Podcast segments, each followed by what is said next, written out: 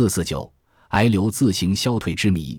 一九六七年三月，英国的一位工人因肠癌发作被送入医院，医生检查后确认他随时都可能死亡。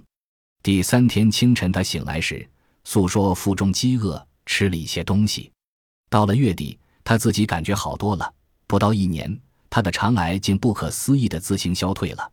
癌瘤自行消退的病例虽然稀少，但也并非是绝无仅有的事。十四世纪时的一位年轻僧侣佩里格林，腿上生了癌，但癌肿在手术前突然消失了。从此。有人把自发消退的肿瘤叫做佩里格林肿瘤。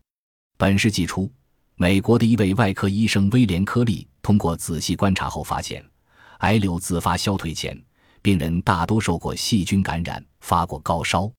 他认为，癌瘤自发消退与病菌感染有直接关系。科利系统地研究了百多例相似的病例，其中一位患了不可动手术的颈癌病人，肿瘤突然消失了。科利注意到，他在颈癌消失前曾感染过急性单毒。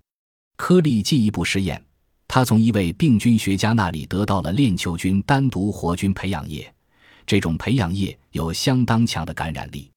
结果，一颈癌患者得到感染，几天后肿瘤完全消失了。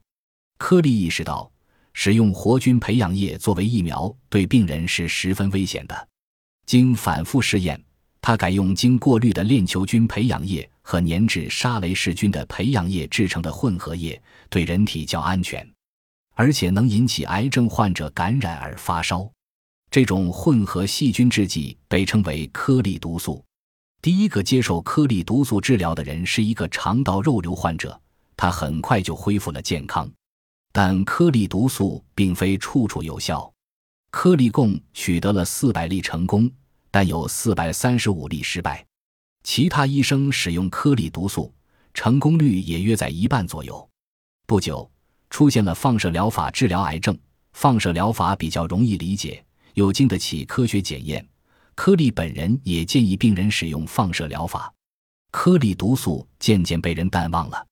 一九五三年，纽约癌症研究所所长诺兹开始从癌免疫的角度探寻颗粒毒素致癌原理。他与世界上一流的癌症专家合作，精致提纯和重新试验颗粒毒素。他还与世界上六十七个国家的三千二百名医生保持通讯联系，共同探讨用颗粒毒素治癌的经验，其中也包括中国的医生。颗粒毒素里什么能使癌瘤自发消退呢？